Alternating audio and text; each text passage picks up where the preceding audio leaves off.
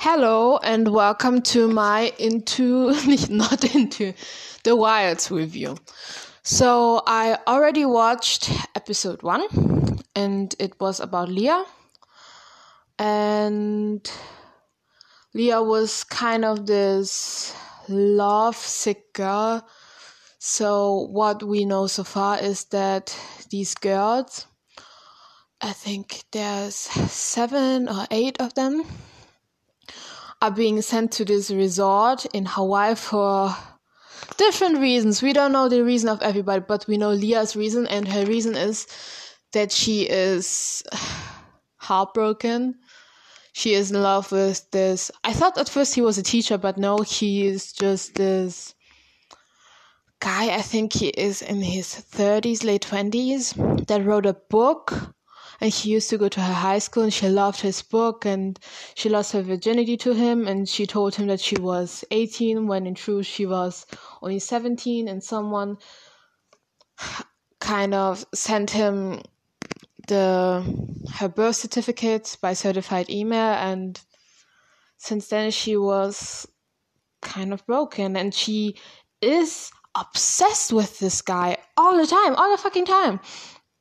And it's kind of I want to say troubling, but I can say that I'm not the same. I or I have been in similar situations, just I never fucked a guy who was in his late twenties and told him my the wrong age. I when I fucked a guy who was 25 while I was 18, he knew how old I was all along, and also I was really 18. I wasn't just pretending to be, but I can understand both of their sides to be honest. I can i can understand both parties because she is in love with him. She is just imagine you are 17 or 16 in her case and you're about to turn 17 and there is this guy that you admire the shit out just imagine justin bieber. Or i hate it just shawn mendes oh my god or Ian Somerhalder. And then you get a chance to be with him because he seems obviously interested in you. You get a chance to lose your virginity to a really nice, accomplished guy. And all you have to do is lie about one simple single year. And you're so in love, and this is all you ever wanted. And he obviously loved her back and I get that, but also just imagine you're this guy, you're you're already a little bit iffy about this girl because she's really young, but you both get really really get along and she understands your work and she understands your book and she has a lot of things in common with you. And then she lies about her age. And I mean that's an issue that nowadays presents itself more regularly that people lie about their age, but most of the time it's on online dating profiles. And I mean, the guy must really feel dumb and really feel ridiculed. And I understand that he doesn't want anything to do with her because she made him a pedophile. She made him a sex offender to due to her lie, and she can't see that. And I think that Leah's a little bit self absorbed, to be honest. I, I get that. I get that she's a teenage girl. I get that she wanted him. I get her part. Believe me, I get that because I'm 19 years old. I'm still a teenage girl and I still. I, I get her emotions, you know what I mean? But also, I feel really bad for the guy. I mean, if this comes out, he could be a sex offender. And I mean, in the first episode, Janet dies. She just d- dies because I don't know. There's this huge bruise on her stomach, but then Leah in the night hears her telephone ringing, and then she made makes contact with him, and this is where the part where the guy becomes a piece of shit, and where Leah becomes a piece of shit. So she decided to call him what the fuck, girl? I would have called my mom. I would have called my mom.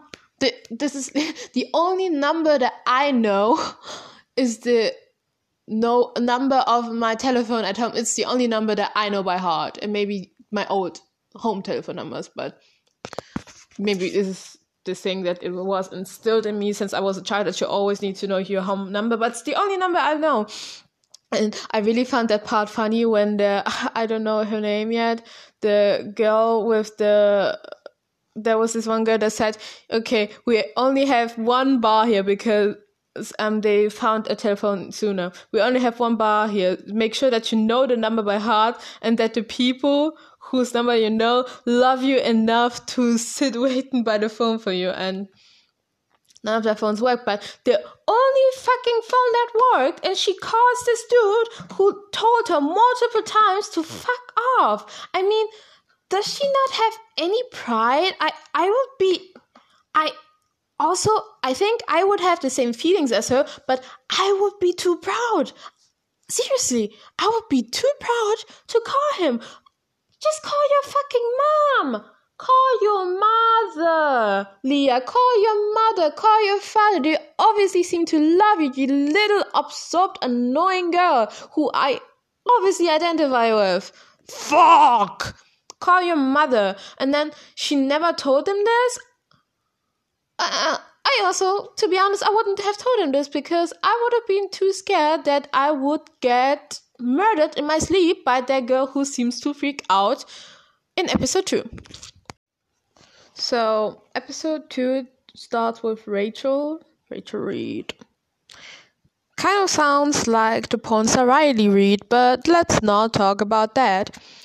And you can see with her that she felt like an outcast in her family because her sister's obviously so smart, which you were able to see in the first episode and now in this one. And the issue is why she always is so terrible to her sister, or kind of like passive aggressive, passive aggressive, passive aggressive, is that her sister. I'm halfway through the episode, but it seems like that Rachel did not have the natural abilities to be a diver. And because she gained boobs, because you can see that the actress has not huge boobs, but she has. I don't want to talk about her boobs, but what the, I'm start, try, trying to say is that she always isn't just a stick in the middle of nowhere. She has curves. She looks like a woman. And the problem probably with that is is that it sucks to have such a body when you're trying to be an athlete. And i think she became bulimic. Not i think. You can see that she became bulimic. And i used to be bulimic. And i can see the fucking signs with her. The purging the drinking water afterwards the irritability the shame when you get caught because I feel like she's acting ashamed, really ashamed and frustrated, and she feels hated. That's that's what I can see when I look at her. She kind of annoys, also annoys the shit out of me because your sister loves you, you little bitch. I wish my brother would love me as much as the sister loves her. I wouldn't be such an asshole to my sister if my sister loved me as much as her sister love her loves her. And what bothers me is that they love each other so much. And it feels like Rachel is the one in the focus. And she already was in the hospital because she had an eating disorder but now it seems like she also continued to do that in the island because in episode one you could see her purging up her cake and that she was kind of measuring out the cake on an app where you could use as a scare. And that's the thing that she did while the plane was crashing down eating cake. And i think i'm sorry but that's something that you could have done before the plane was crashing down. That's like leah in the first episode where the plane was crashing and he was reading a fucking book of this fucking guy, I'm like, what the fuck, girl? Just, I don't know. The, the, just copy the fucking DM. I, I like the girl who uh, I'm going to be mean say to looks like a lesbian. She just smoked fucking weed, and that's what I would do. Just copy the fuck DM, and I would hope that I'm too high to die. If you know what I mean, I, that I'm too high to be scared to die or to feel my own death. I want to be in some kind of other plane, plane of reality, so that I don't have to witness my own death. That's my wish. So, what we know so far, um, there is this blonde, annoying woman and her two assistants that are sad about Jeanette's death. Then there are these two agents who feed the girls after they've been rescued. And we know so far for sure, we are in episode 3, that um, Dot, Leah, and Rachel survived. We don't know if Nora survived, but I'm maybe six minutes into episode three, and I must say that is my spirit animal. I would also, if I had spent so many days on the island, I would stuff my face with fries and sushi and milkshakes, and I don't think I would probably just inhale bag of Cheetos. I I think that's what I would do. You go, girl. Don't let those annoying men tell you otherwise. And I'm also annoyed because the girls don't want to lay down a layer. I mean, they fucking almost died last night. They were full of sand fleas and there was a storm, and I would want a shelter just so I could sleep better and so fucking annoyed at them. What the fuck? But at least two or three are swimming out to the wreckage, and I'm really happy that Rachel and Leah are kind of becoming friends. Even though Rachel would fucking rip Leah a new one if she knew that. In the first night, she also she actually made contact with the outside world, and t- to be honest, I would fuck her up too if I knew that, because I'm getting a little hangry, and if I knew that we could be down from the fucking island by now, if only Leah wasn't so lovesick, I would beat the shit out of her.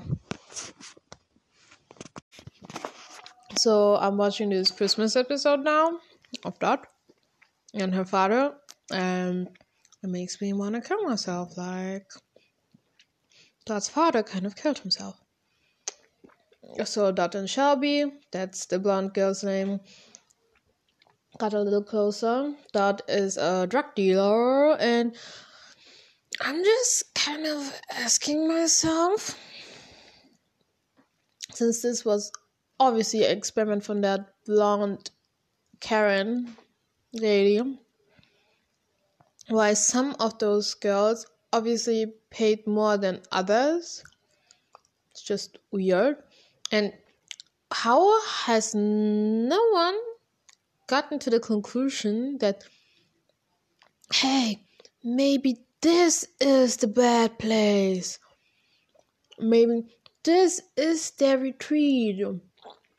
Mm and Rachel is kind of like too much for me. I like need a little space from her. I mean, you were a diver since you were a child. Of course, you can hold your breath underwater, but Leah is trying her best, and you kind of almost fucking murdered that girl. I mean, they are even now. Trust me, they are even now. I'm sorry. No, not I'm sorry, Leah, but even. We're we're we're even now. You you both can chill out. I mean, Rachel almost tried to fucking murder her, like I thought she would, but Leah also kept that to herself that she had contact with the outside world, so they they they are even. And what else happened? So Dot killed the snake and had a mental breakdown the girl who's obviously an Aries. I don't know her name, but she was wearing a red top and she looks a little hot tomboyish, if you know what I mean. And they found this mannequin and they letting the Virgin play with it. So that's that for that episode. And we figured out that Dot has some kind of nurturing issues. I mean, she nurtures the hell or she nurtures the shit out of her father. And she's making out with his. What's the word for it? His assistant, not assistant, but the guy who helps him through his sickness. And you can just see that Dot is a very selfless person, a very selfless and pragmatic person who knows how to think about the collective. She knows how to put others first, and I think that's very admirable. I can't really identify with her because she's kind of closed off, a loner, and just takes care of her parent. And I think I would be able to do that if I had to, but I would be really, really mad at my mother. but we we can get into that why in another episode. So we are on episode four now. And they got it. Last episode, Dot got introduced to us where she was eating an ice cream and dancing and singing and then eating, eating. And now this episode, Toni gets introduced to us that she buys some really weird crisps from the vending machine and laughed about the black box that and we are skipping towards the island but it's now three days later so girls have been three no three for five to six days there.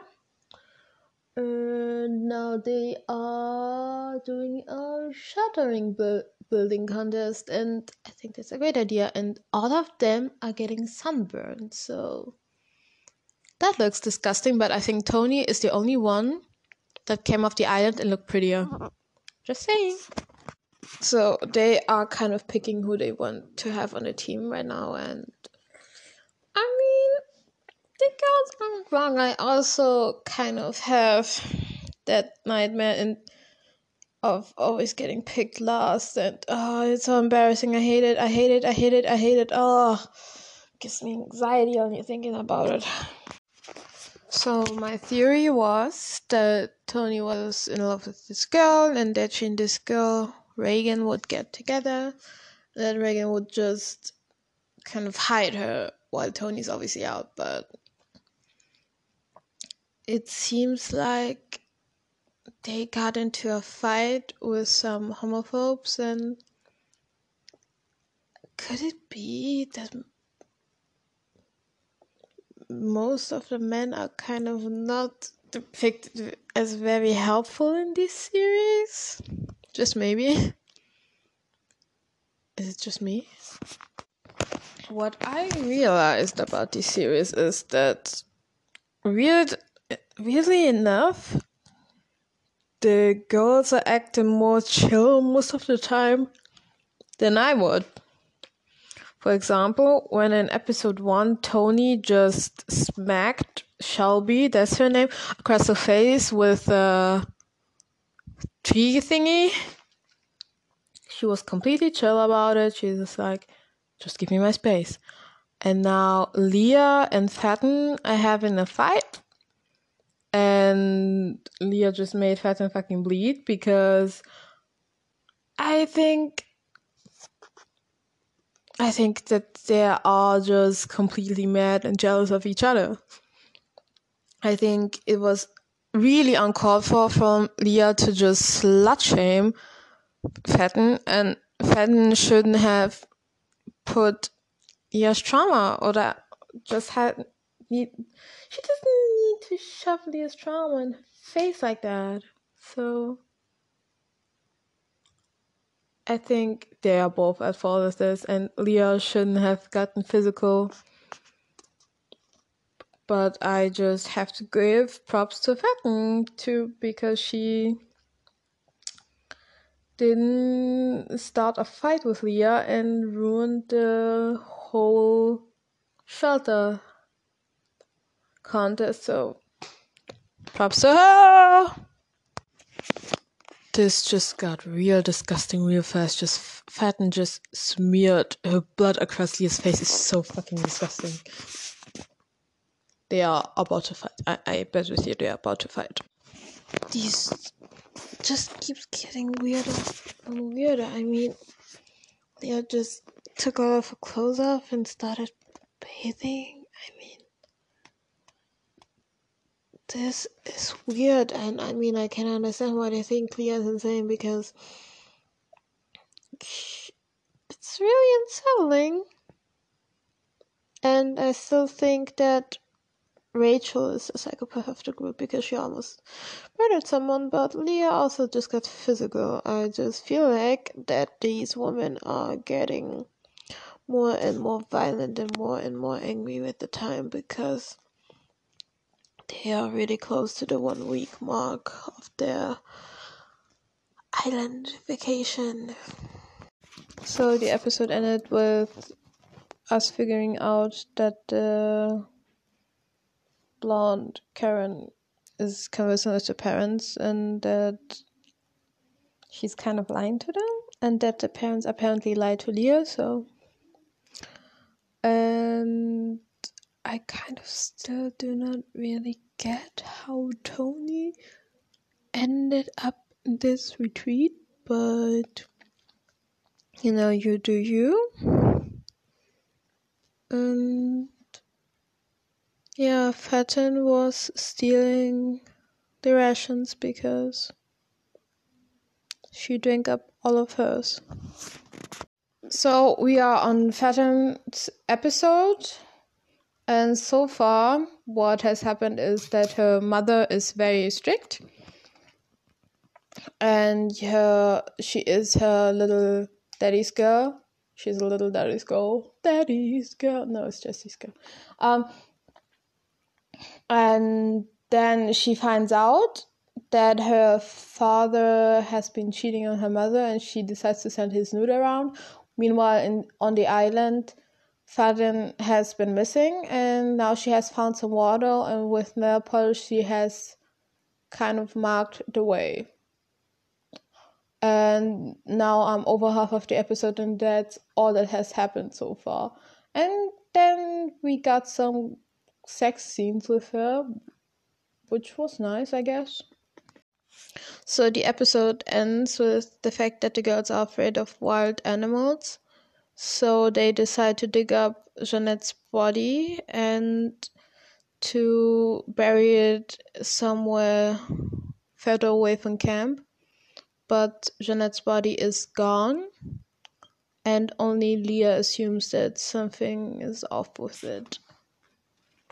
So, in episode 6, and so far, we have been having a second Leah episode. Leah has gotten a diary from Nora and yes, we have gotten a flashback to Leah being on a camping trip with her best guy friend who obviously sent her birth certificate to the guy who she's been fucking and now she made out with him in a tent, drunk on vodka. And we got a whole nother love montage. What else? And Leah is talking to a therapist and telling him more about the island. They now have some sort of mini society with tasks that everybody has to fulfill, and Shelby has outed herself as a homophobe.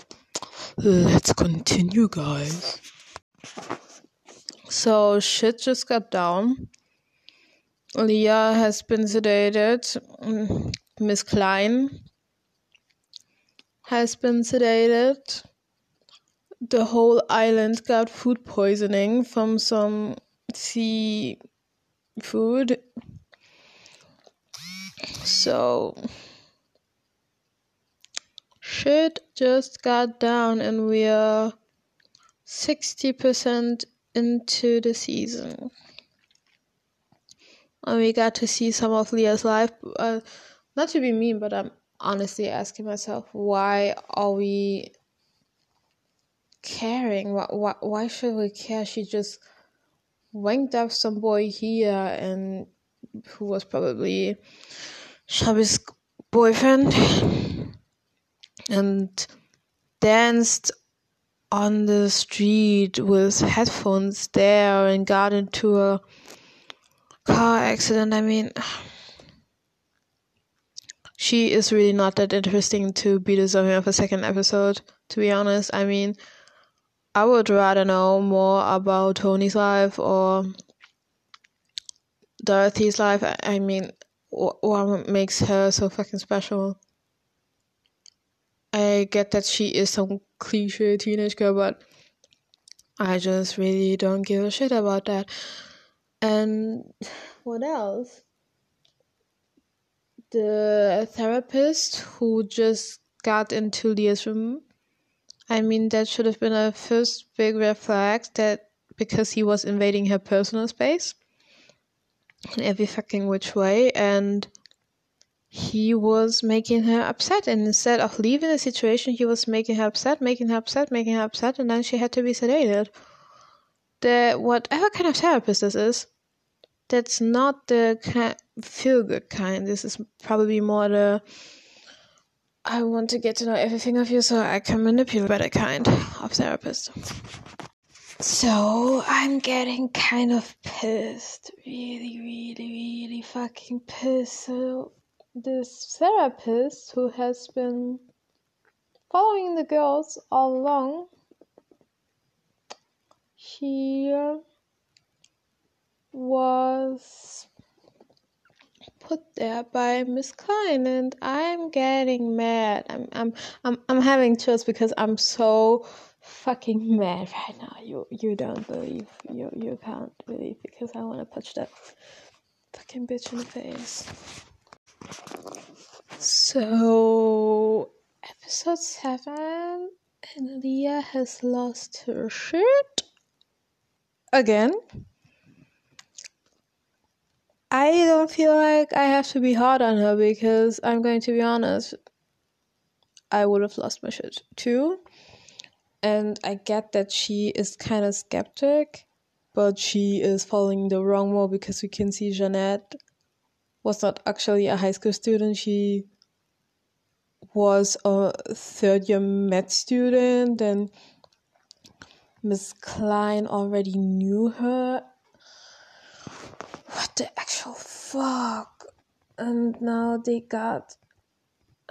What's her name? Uh, I don't know her name. The girl who was sick last episode. They got her suitcase and Jeanette's backpack with water purification tablets and protein bars and yeah, she's skeptic, but to be honest, after I just watched this, I for sure am going to start packing more protein bars when I go traveling in more water because that's what I used to do because I'm fucking paranoid that the plane's gonna crash and I'll need some extra food, but now uh, after watching this show, I'm going to pack the shit out of my bag.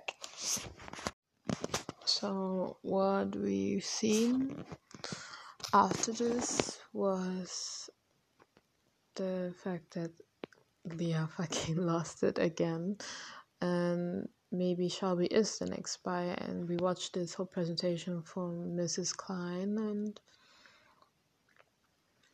she was talking about gynotopia. What the fuck? It doesn't even make sense. Um, it must have been something. This this series has to be written by men, by because this seems like a lot of men think that feminists are. And then we watched Jeanette get hit on her fucking stomach by some of the employees from Mrs. Klein. And she also freaking lost it. I, I feel like I'm just watching a bunch of women have mental breakdowns. And in the end of episode 7, the girls were happy because they saw an airplane float by, which by episode 8 has been taken care of, so yay! And in episode 8, we got Shelby's backstory that she made out with one of her best friends. Her her parents and the parents of the girl got wind of it, and then Shelby flipped out on the girl, told her to never fucking see her again, and then the girl killed herself, and Shelby won a pageant. and then Shelby cut all of her hair off because I don't know, I don't know, I just don't, I don't get it. Is it is it island or is it something that's happening? I, I just don't know at this point. And when we are on present day, when Shelby got rescued with the other one, so good to know that she survived. All of her hair has been shaven off, and the therapist changed into a customer of an agent. And he's talking about how she needs more handling with authority and she's prone to violent behavior. He's talking about her like she's a delinquent, which I personally find strange. Where the fuck is this coming from? So, episode 9. What can we say about that? Uh, Shelby finally has sex with Toni after finding a lychee tree. Everyone is on edge because they have not eaten in two days. Marsha tells everyone to leave the goat they want to eat alone, but in the end, she kills the goat herself. And then in the world prior to the island, Marsha, Martha, Martha, Martha, but I call her Marsha, um, had something to do with a pedophile doctor, which she is in denial about. And in the end, it turns out that Nora is the spy. In the last episode, we find out how Nora became the spy because she was in some kind of summer program, which makes sense because she's very smart, that she would have difficulty learning or just choosing a course for herself because how I see her, she is like this girl that loves knowledge. She just loves knowing things. And I think that she wouldn't be able to choose just one ma- major for herself in college. And then she had this boy there. They were kind of cute together. I think that they were perfect because they had the same kind of weirdness and I loved how I loved how so far every sexual connection or every sexual intercourse in this series has been consensual because Toni asked Shelby when they had sex um, if she is sure, and um, the boy also asked Nora if she was sure before they had sex, and then her sister came to visit, and I feel like the sister Rachel Rachel decided not to like the boy because he talked about how unlikely it is for her to make it as an athlete. And the boy was right. Nora was taking the sister's opinion or making it more important than her own opinion. And then she broke up with him which I found so sad. And you can see that she regretted it for months and that they were still in contact. And then she was writing to him and she thought, okay, she was being ghosted. And then she went to his Instagram page and saw that he was dead, that he died by getting, he, he was getting hazed to death by this college frat bros. And turns out that his murderer was actually Gretchen's son. And I can't understand hazing, but I also can because um, I had collective thinking or group minds in psychology, and it is scientifically proven that those bonds in those fraternities are stronger or that um, the people like the fraternity more if they are getting hazed, if they have to achieve something to get into the fraternity. It is scientifically proven that they are more likely to stay in their fraternity and that the bonds that they make in their fraternity will last long and be deeper.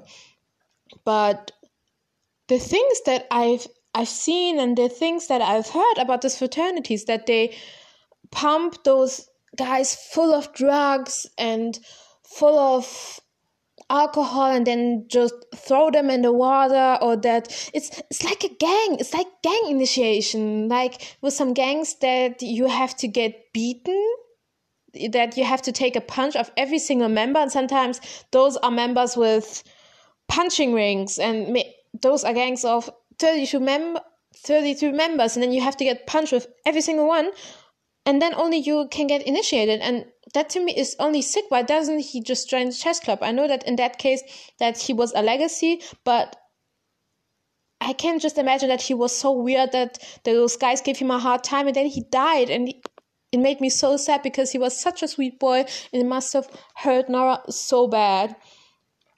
And then it made kind of sense that she was the spy but I honestly thought that it was Shelby. And in the real world, in real time, when those girls are now in the bunker, um, what happens then is that Nora got last episode, uh, not Nora, Leah got a note from Shelby.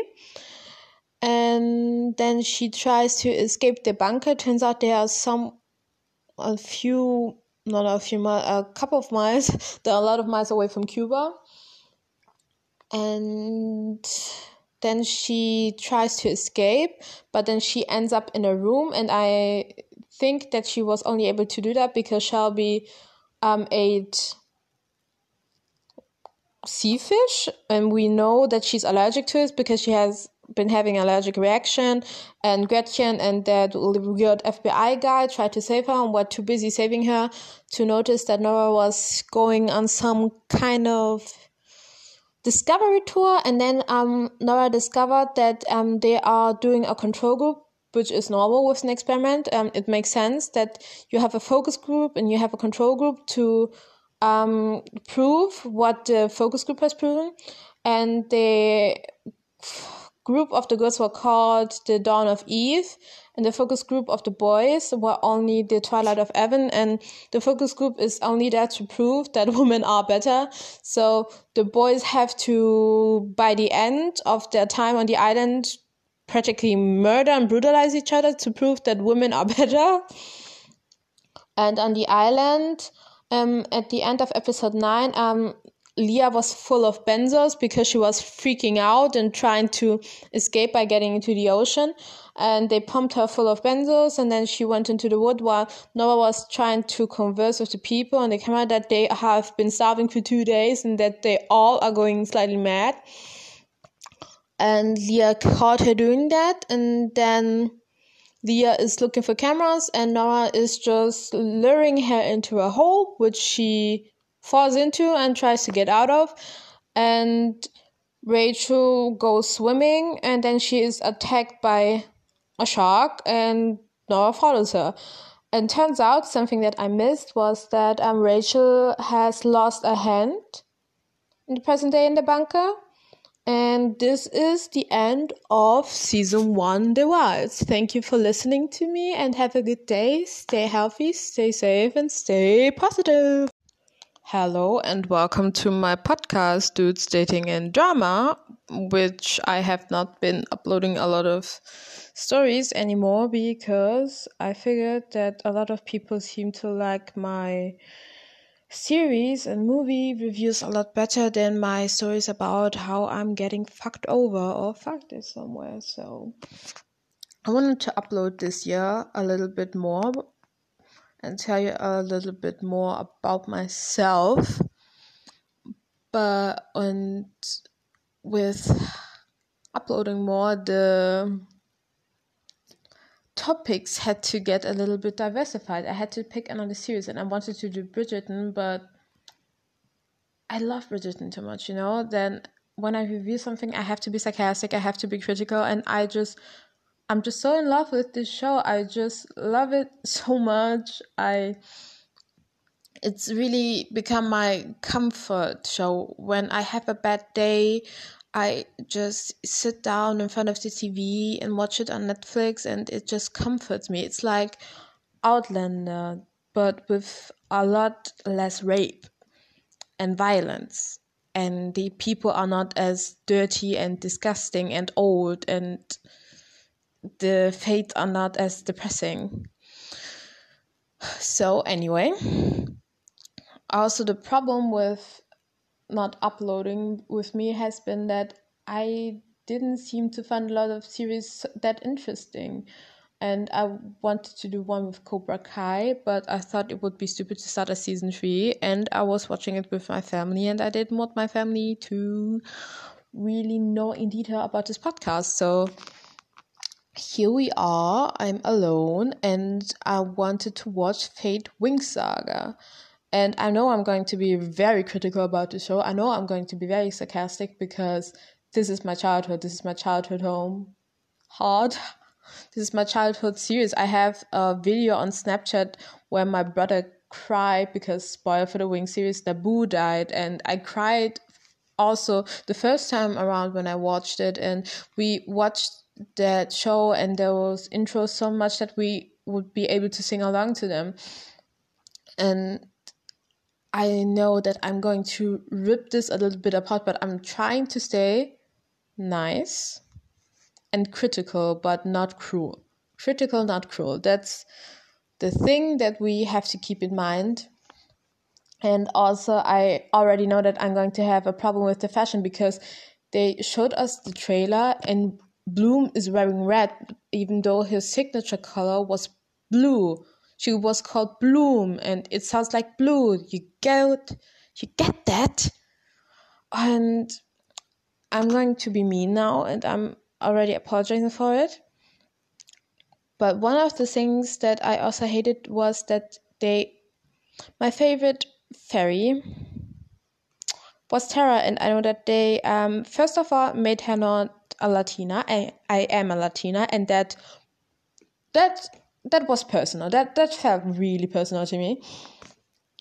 And also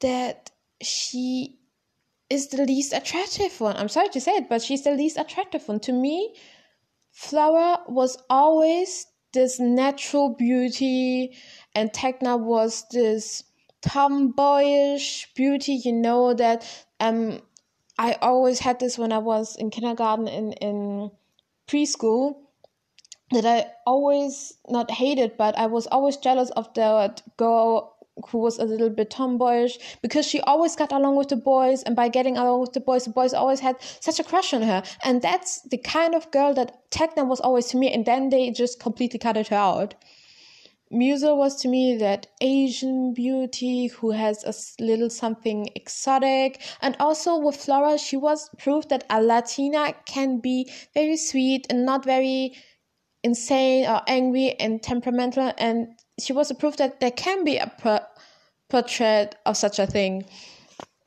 And Stella, she was always this upper class beauty who was white with blonde hair, and all of the girls loved her. All of the girls loved her because of her stand, and all of the girls wanted to be her, and all of the boys loved her because she was so gorgeous in that conventional way.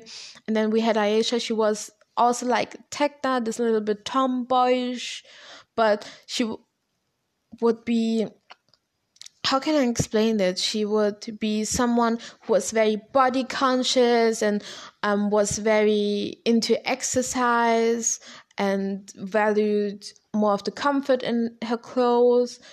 You know, that that's the portrayal that I have of those girls, and that's something that always was reflected in their fashion and in their characters, and I always loved them. But one thing that I always hated about the show is that, for example, Naboo couldn't be trained with the other girls in Alfea, and that none of the girls could be specialists. That's one thing that I hated, and one thing that I know that they changed about this show this time around.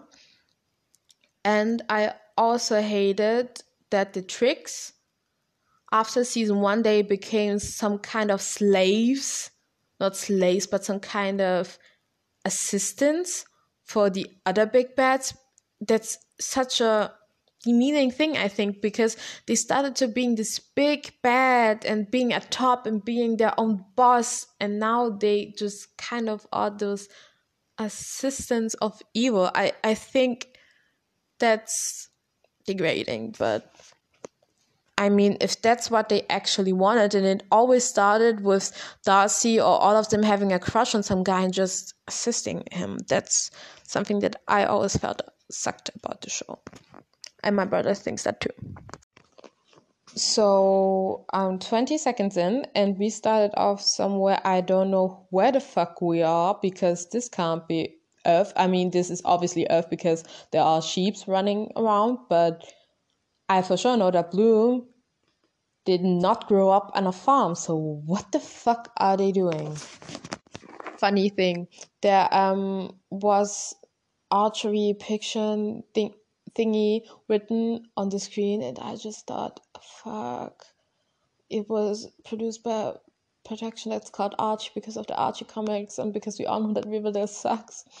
But no, it's Archery Productions, not Archie Productions.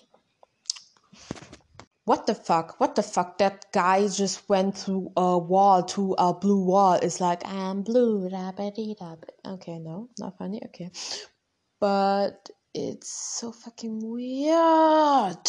What the fuck is happening?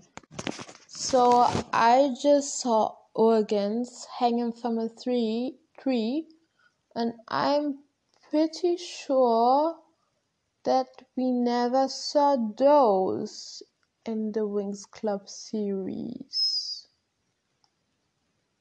What is happening? So this farmer's being hunted by a monster, and then he ends up being obviously killed.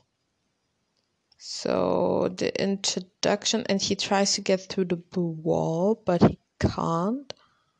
And there's blood splashed on a sheep. And the intro is very beautiful, full of wings. and if we don't have any wings, fairy wings in this series, I will fucking flip this table and do some internet trolling. Sorry, but it already sucks. It already sucks.